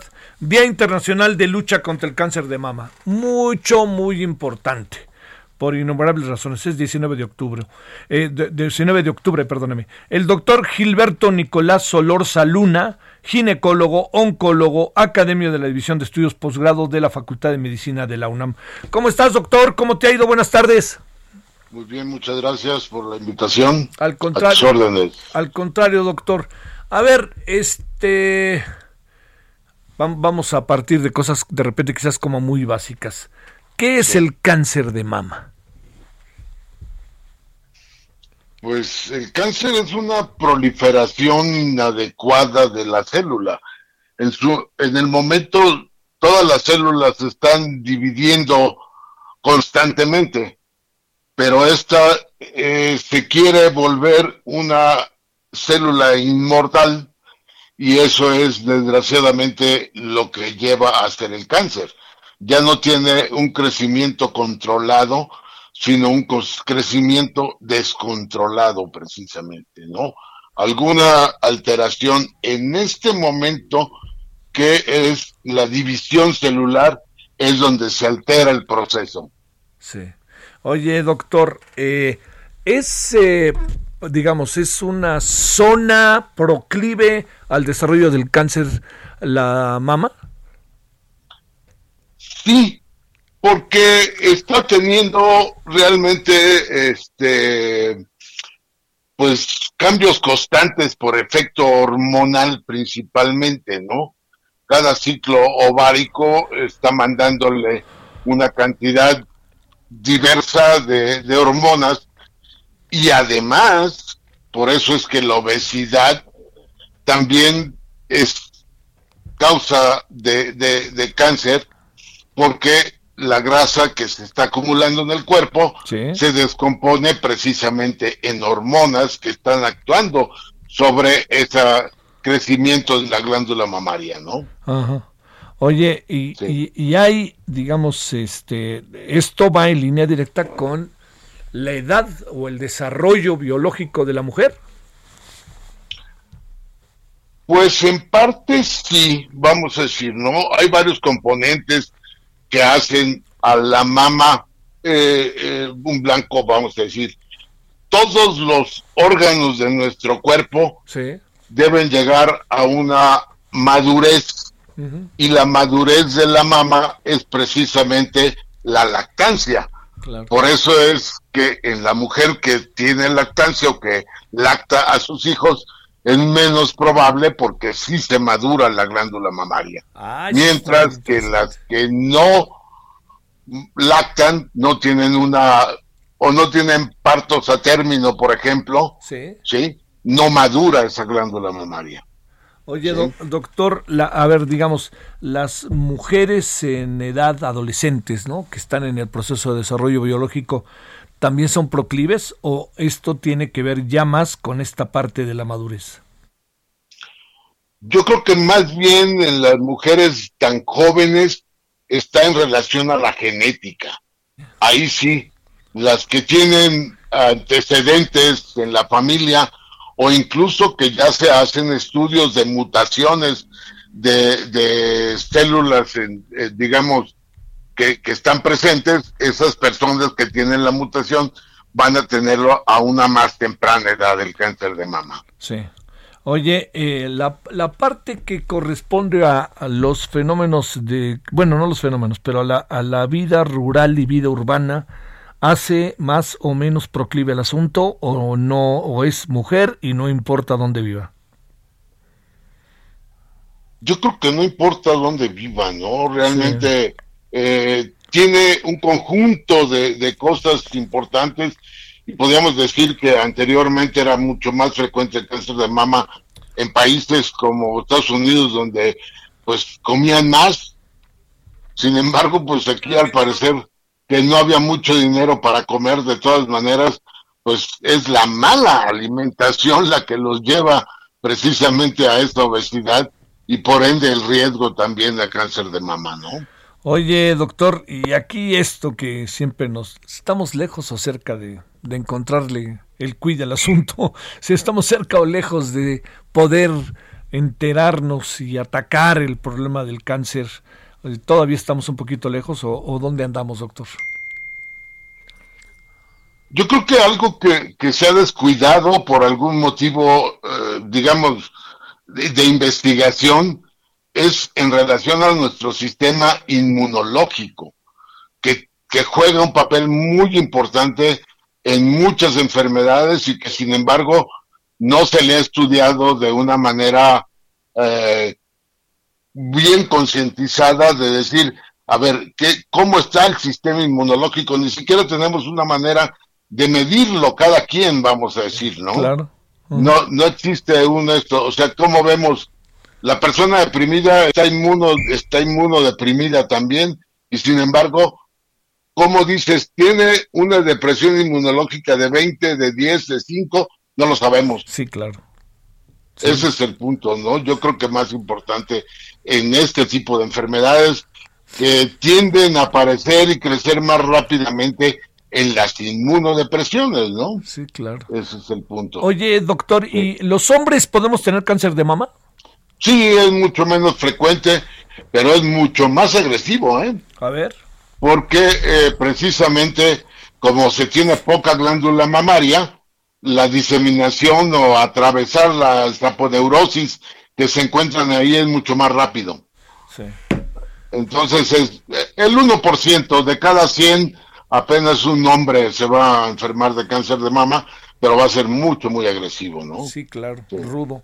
Este, es. oye, la otra es, eh, ¿hemos avanzado o no hemos avanzado? Sobre todo pienso en todo este proceso de necesaria escultación que deben hacer las mujeres, las mujeres van tomando conciencia, hay una política de Estado en este sentido que nos puede ayudar. ¿Qué, qué alcanzas a ver en esta cotidianidad, doctor?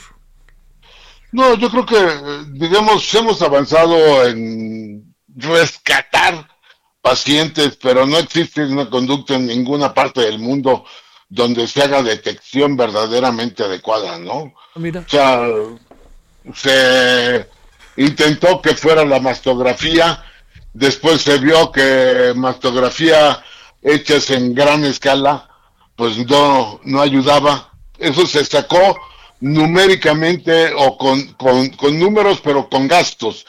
Y entonces se cambió completamente eh, el ambiente, ¿no? Y se hacen normas, se hacen reglas para decir a las mujeres de más de 40 años, es las que sí deben hacer mastografía. Yo creo que, que pues, eh, debe de, de seguirse in- informando y enseñando a la mujer a que se autodetecte, ¿no? Que eso sería muy, muy, muy importante, ¿no? Pero verdaderamente hacerlo la mujer, ¿no? Yo creo que son las que más sufren, ¿no? Desgraciadamente. Y por lo tanto sí se les debe de insistir en cómo lo deben hacer, ¿no? Oye, estamos cerca de eh, en algún día encontrar la cura al cáncer, nomás no, ¿verdad, doctor? Nos acercamos, No creo, pero no. no creo, a ver, no. doctor, ¿tú, O lo- sea, tú y yo lo veremos o no? ¿Tú y yo Son lo veremos? enfermedades. Sí, pues sí. ¿Eh? ¿Tú y yo lo veremos? No, ¿verdad? No, no, definitivamente no, Sí, sí, pues sí. definitivamente no. Oye, pero la, digamos, el gran avance de los últimos años, pues en el cáncer de mama, pues es la prevención, ¿no? Debería ser la prevención. Debería ser, debería, Debería ser, pero no, no se lleva a cabo, ¿no? O Sí. sea, en México, perdón, pero sacan los camiones para campañas electorales para hacer mastografías y no precisamente buenas mastografías. Claro. Eso es lo peor. Sí. O sea, ¿cómo te quedas con un resultado de una mastografía que no tienes nada y resulta que, que te dijeron que no tenías nada y a los seis meses o al año hiciste otra mastografía y ya lo tienes? Eso no sería factible. Sí, sí, sí, sí, sí, Entonces, te quedas con un falso negativo que es peor pensando que estás bien y no te lo haces al, al año siguiente. Eso es- sería, es, es grave, ¿no? No, no, gravísimo, gravísimo. ¿Cómo ves las cosas con todo esto de los fideicomisos y los apoyos y no apoyos, más pues con esto de la UNAM? ¿Qué alcanzas a apreciar de todo eso, eh? Yo creo que pues es un gran problema. A mí me tocó conocer ONGs que, Sí, que solamente mantenían a la familia, ¿no? claro. O sea, entonces, digo, y, y- y se popularizaron las ONGs, ¿no? Sí, ¿Por qué? Porque las industrias les daban dinero para bajar sus impuestos. Entonces, es, es- es muy... Tendría que hacerse una evaluación de punto por punto de cuál sí y cuál no, claro. ¿sí? O sea, no, no se puede generalizar en todo. Sí, pero tampoco de tajo, ¿no? No, claro, claro, pero, pero una buena eh, revisión que, que tuviera gente que no de un partido, sino gente honesta, honrada, ¿no? Sí, que realmente esté diciendo, este sí sirve, este no sirve, ¿no? De entrada. Sí. Oye, hoy que es día del cáncer de mama, ¿qué, qué hijo, es que siempre es muy difícil, ¿no? ¿Qué sugerirías, qué propones, qué tendríamos que hacer como sociedad para evitar o para, te- para estar atentos, para prevenir, para el gobierno? ¿Qué se te ocurre, doctor? Bueno, no qué se te ocurre, ¿qué has venido estudiando a lo largo de Yo, los yo últimos creo, yo creo que algo muy importante sería enseñar a todos los médicos recién egresados o los que están egresando al internado o al servicio social a que sepan explorar la mama y que enseñen cómo explorarse la mama la propia mujer, ¿no? Sí. Pero pues existe desgraciadamente mucho médico que tampoco sabe cómo explorarla, ese es el punto, ¿no? O sea, es poco la gente que sabe explorar una mama, incluyendo médicos. ¿Es, eh, ¿Tiene mucha ciencia o es un asunto que hay que aprender y ahí está y basta? Hay que aprenderlo, yo creo que hay que aprenderlo y, y los médicos tendríamos la obligación de estarlo enseñando, ¿no? Sí, sí, sí. A nuestros alumnos, así es. Bueno. Oye, doctor, pues este ha sido un gusto poder platicar contigo. Igualmente, por favor, muchas gracias. Gracias, gracias a ti, gracias por tu tiempo. El doctor Gilberto Nicolás Solorza Luna, ginecólogo, oncólogo, académico de la División de Estudios de Posgrado de la Facultad de Medicina de la Universidad Nacional Autónoma de México. 17:43 en este lunes 19 de octubre. Solórzano, el referente informativo.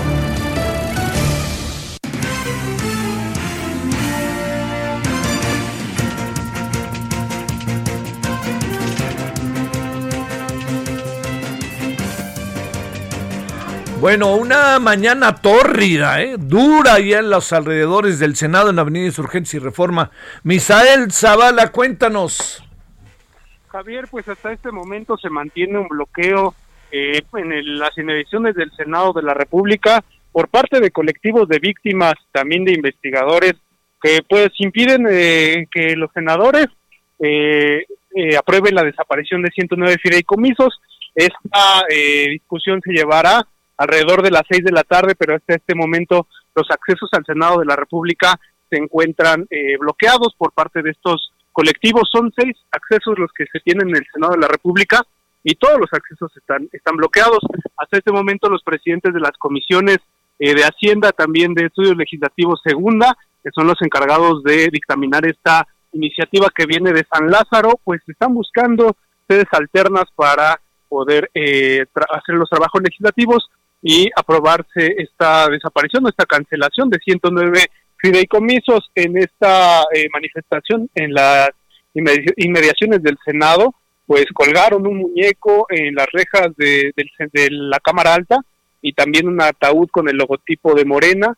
Es eh, parte de una de las eh, consignas que tienen estos colectivos de víctimas que piden pues que sean escuchados solamente eh, hasta este momento eh, únicamente la senadora Kenia López Rabadán ha eh, salido aquí a las inmediaciones del Senado de la República, donde recibió a este colectivo de víctimas. También se reunió con algunos investigadores que piden eh, que, bueno, que hagan todo lo posible para frenar esta desaparición de fideicomisos, debido a que también, pues, se desaparecerían algunos fondos destinados a la ciencia, también fondos destinados a las víctimas eh, de diversos tipos. Eh, hasta ese momento es lo que ocurre en el Senado y ya veremos si a las seis de la tarde hay una sede alterna o eh, los senadores buscan una sede alterna para poder eh, se- reunirse en estas comisiones tanto de Hacienda como de Estudios Legislativos Segunda, donde se dictaminaría y se aprobaría y avanzaría mañana para ser votado en el Pleno del Senado, Javier. ¿Y tú qué crees? Pues este, la alterna, ¿dónde sería? No, no, no creo que se vayan al centro, ¿no? Allá a la antigua casona ahí de Jicotencatl, ¿no? ¿Dónde se te ocurre que podrían irse? Ni idea. Al- algunos algunos senadores están mencionando el Hotel Emporio, que es lo que quedaría muchísimo más cerca. Cruzas eh, Reforma, ya está el hotel ahí cerca del Senado de la República y es donde podrían estar sesionando estas comisiones, pero eh, hasta hace unos cinco minutos que me comuniqué con una de las senadoras integrantes de la Comisión eh, Sí. de Estudios Legislativos Segunda, me dice que todavía no les dan la indicación precisa. Bueno, Misael, pues este, sí, incluso el propio canal del Congreso anda sufriendo, ¿no? Para poder transmitir. Sale, Misael, muchas gracias, buenas tardes. Gracias, Javier, buenas tardes. Oiga, le cuento antes de seguir con más información de nuestros compañeros reporteros que tembló de manera intensísima en Alaska, 7.4 grados magnitud Richter. Eh, y no solamente es lo que ha pasado en Alaska, sino que hay una alerta de tsunami Así que bueno, pues habrá que estar atentos y muy seguirlo muy a detalle. Pero después de este brutal temblor, estas son las condiciones de las que estamos hablando. 7.4 magnitud Richter allá en Alaska, hace como una hora o tres cuartos de hora. 17 con 47 en la hora del centro. El referente informativo.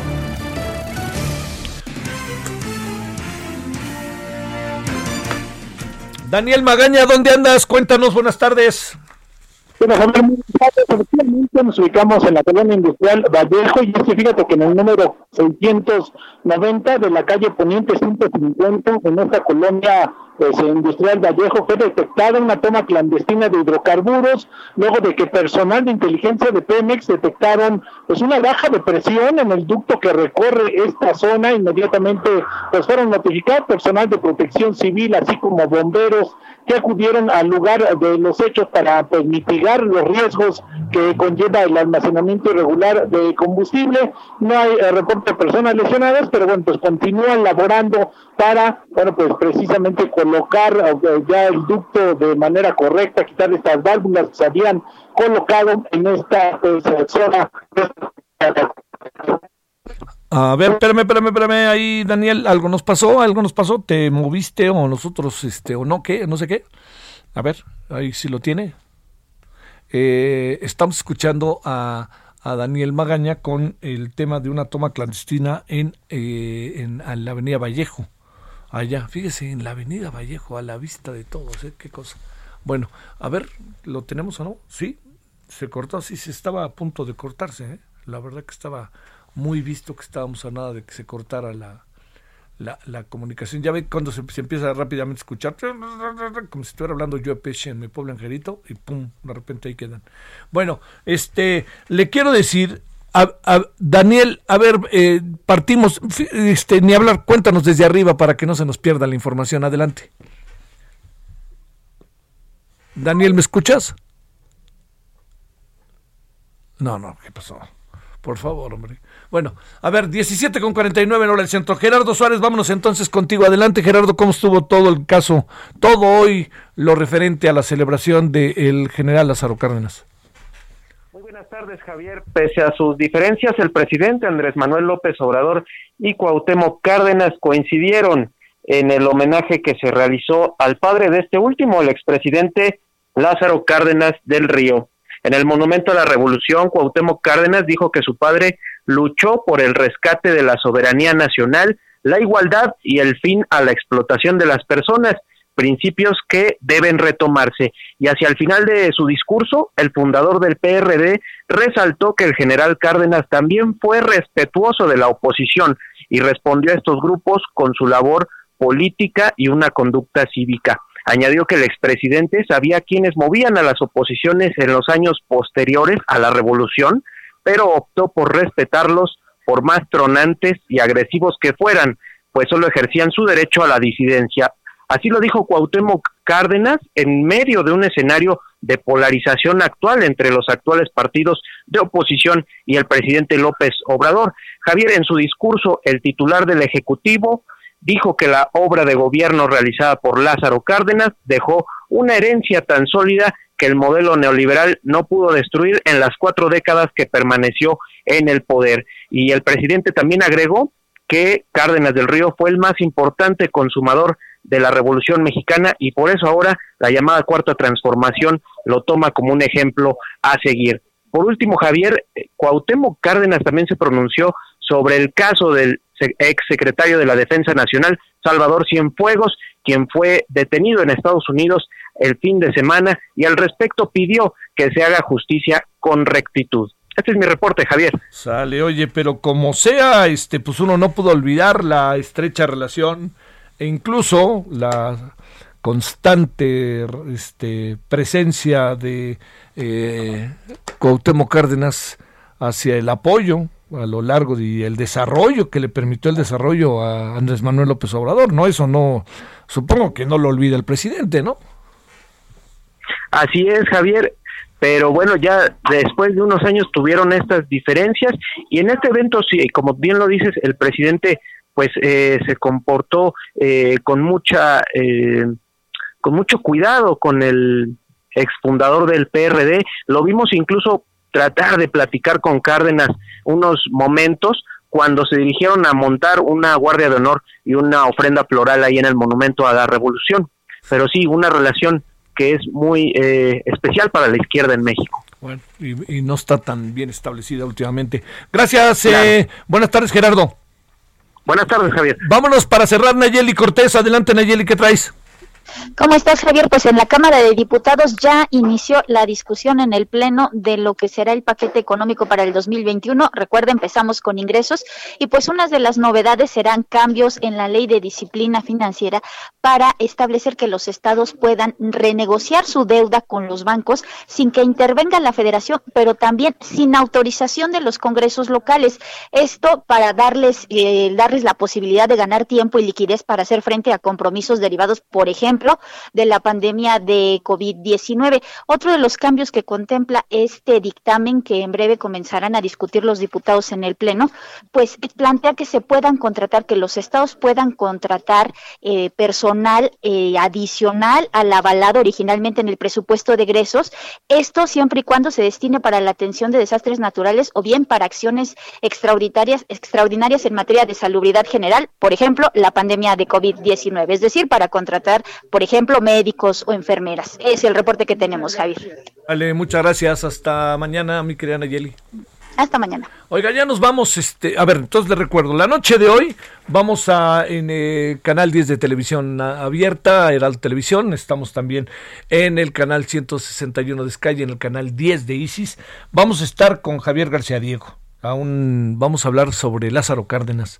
Mire, la verdad le digo, esto puede ser muy interesante, ¿sabe por qué? Porque, eh, ¿qué significa Lázaro Cárdenas en un momento como este para el país? Eh? País que no ve de manera analítica, crítica y reconocida su historia, se lo lleva pifas, así decían cuando yo era chico. Bueno, también le cuento que estamos, vamos a hablar con Adrián López a un año del Culiacanazo y hoy nuestro tercer debate entre el representante del Partido Demócrata de Estados Unidos en México, Grisha Rader, y Larry Rubin, representante del Partido Republicano en nuestro país. Es el tercer debate ya que tenemos. Les recuerdo que el día 3 de noviembre tendremos una transmisión especial para que usted conozca a detalle lo que va pasando en la elección de Estados Unidos. Lo importante de entender lo que sucede que esto es muy relevante. O sea, cómo entender qué es lo que está pasando, por qué si alguien tiene más votos a la mera hora a lo mejor no gana, por qué se les llama a algunos estados estados bisagra, porque igual pueden irse para un lado que para otro lado. Quien gana un estado, aunque lo gane por un voto, gana todo. Ojo con todo eso, ¿no? Como para que no lo perdamos de vista. Hasta el rato, pásela bien, buenas tardes, adiós.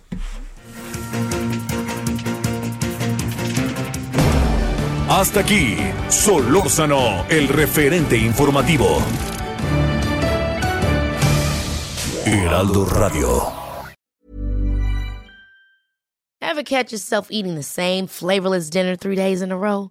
Dreaming of something better? Well, HelloFresh is your guilt-free dream come true, baby. It's me, Kiki Palmer. Let's wake up those taste buds with hot, juicy pecan-crusted chicken or garlic butter shrimp scampi. Mm. Hello? Fresh.